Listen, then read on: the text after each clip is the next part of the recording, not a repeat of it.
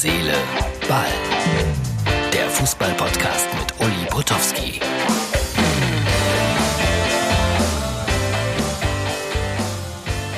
Ausgabe 226 vom 31. März 2020.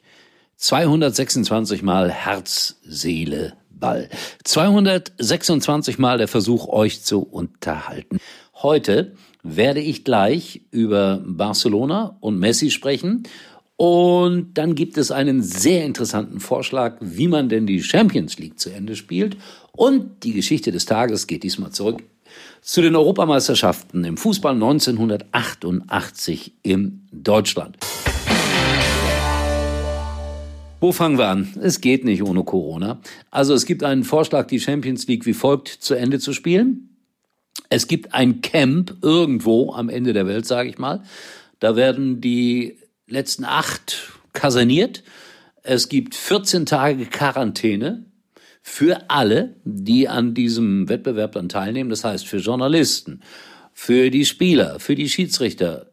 Und äh, nach 14 Tagen geht's dann los puh, die trainieren dann da und äh, es wird natürlich unter Ausschluss der Öffentlichkeit gespielt, aber das Fernsehen könnte übertragen und es gäbe Geld für die beteiligten Mannschaften. Aber ich glaube, das wird daran scheitern, dass sich die Journalisten da spätestens nach drei, vier Tage irgendwie hauen und kloppen werden. Aber wer weiß, vielleicht gibt's ja genügend Alkohol. Nicht für die Spieler, sondern nur für die Journalisten, dann könnte das doch funktionieren. Also ich habe es heute irgendwo gelesen, halte die Idee allerdings weitgehend für absurd. So, und dann kommen wir mal zum FC Barcelona und äh, zu Messi. Da wurde ja gesagt, die wollten nicht auf Geld verzichten, die Spieler von Barcelona. Jetzt haben sie auf 70 Prozent verzichtet und Messis Erklärung im Wortlaut. Es ist sehr viel geschrieben und erzählt worden über die erste Mannschaft des FC Barcelona und ihr Gehalt in dieser aktuellen Notlage. Zuallererst wollen wir klarstellen, dass wir immer dazu bereit waren, Gehaltsabstriche zu machen. Denn wir sind uns dessen völlig bewusst, dass wir uns in einer außergewöhnlichen Lage befinden. Und wir sind die Ersten, die dem Club immer geholfen haben, wenn es darum ging, ihm zu helfen.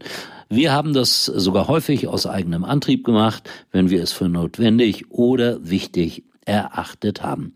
Aufgrund dessen sind wir schwer überrascht, dass es innerhalb des Vereins jemanden gibt, wer, keine Ahnung, der uns in den Fokus rückt und versucht, uns unter Druck zu setzen, damit wir etwas tun, von dem uns immer klar war, dass wir es machen würden.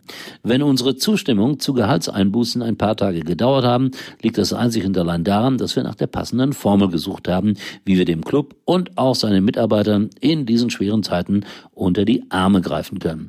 Aus unserer Sicht ist jetzt der Moment gekommen, indem wir verkünden, dass wir für die Dauer dieser Notsituation auf 70 Prozent unserer Gehälter verzichten. Wir werden außerdem unseren Beitrag leisten, damit die Angestellten des Vereins während der Krise ihren vollen Lohn erhalten.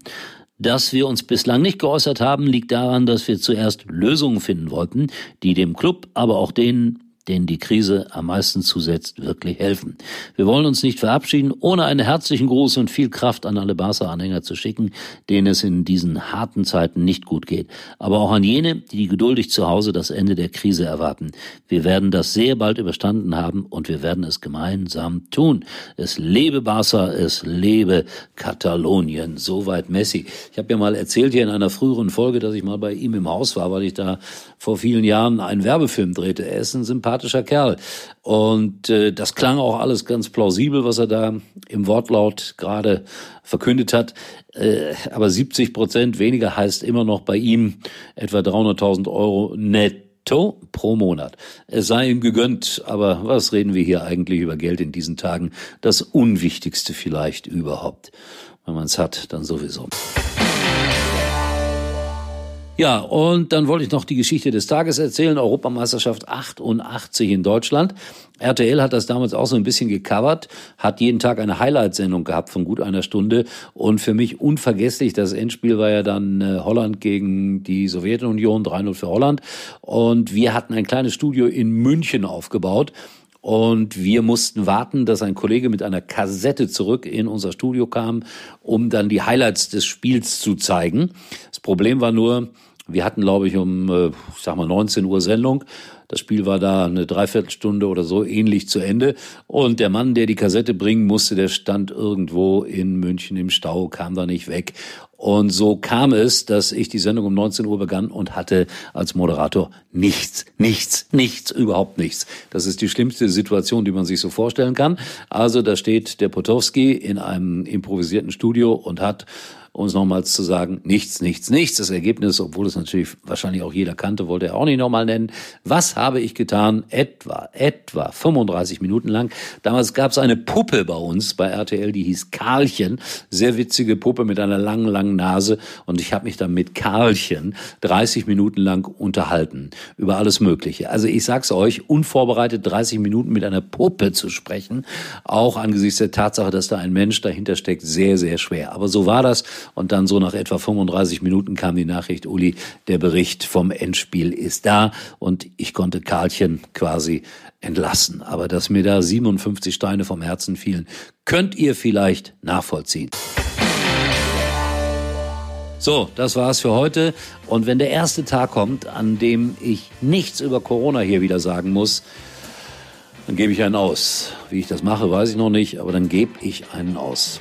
Bin gespannt, wann das soweit ist. Herz, Seele, Ball. Schaut vorbei bei Instagram oder auch auf unserer Facebook-Seite. Lasst ein Like da, das wäre lieb. Und wir sehen uns, nee, sehen leider nicht, hören uns wieder morgen. Aber wenn ich sage sehen, vielleicht machen wir es ja auch mal auf YouTube äh, mit irgendeinem Interviewgast. Und dann könnt ihr Herz, Seele, Ball nicht nur hören, sondern auch sehen. Ob man das unbedingt will, ist allerdings eine andere Frage. In diesem Sinne, einen schönen, wo sind wir, wann sind wir dran? Ja, Dienstag. Bis dahin, der Uli. Uli war übrigens mal Nummer 1 in der Hitparade. Eigentlich können Sie jetzt abschalten.